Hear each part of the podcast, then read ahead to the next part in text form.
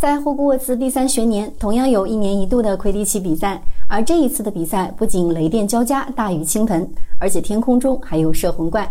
哈利因为摄魂怪的影响从空中掉落，邓布利多及时念了减缓速度的咒语。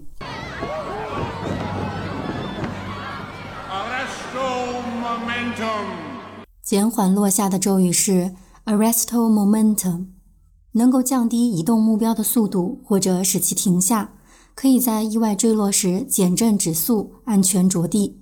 在电影当中，赫敏及时使用了两次这个咒语，一次是在神秘事务司，一次是在古灵阁。这个咒语源于拉丁语，resto 意思是停止，momentum 意思是移动时获得的力量。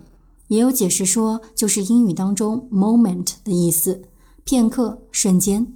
这个咒语的创作者是黛西·彭尼德。Daisy Pennyfold，一个生活在18世纪的女巫，她创作的初衷是为了可以减缓鬼飞球的速度。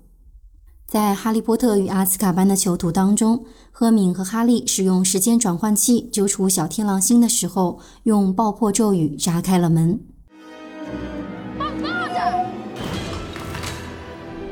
邓布利多军被告发之后，乌姆里奇用终极爆破炸开了有求必应屋的墙。I'll make short work of this. Bombarda, excellent.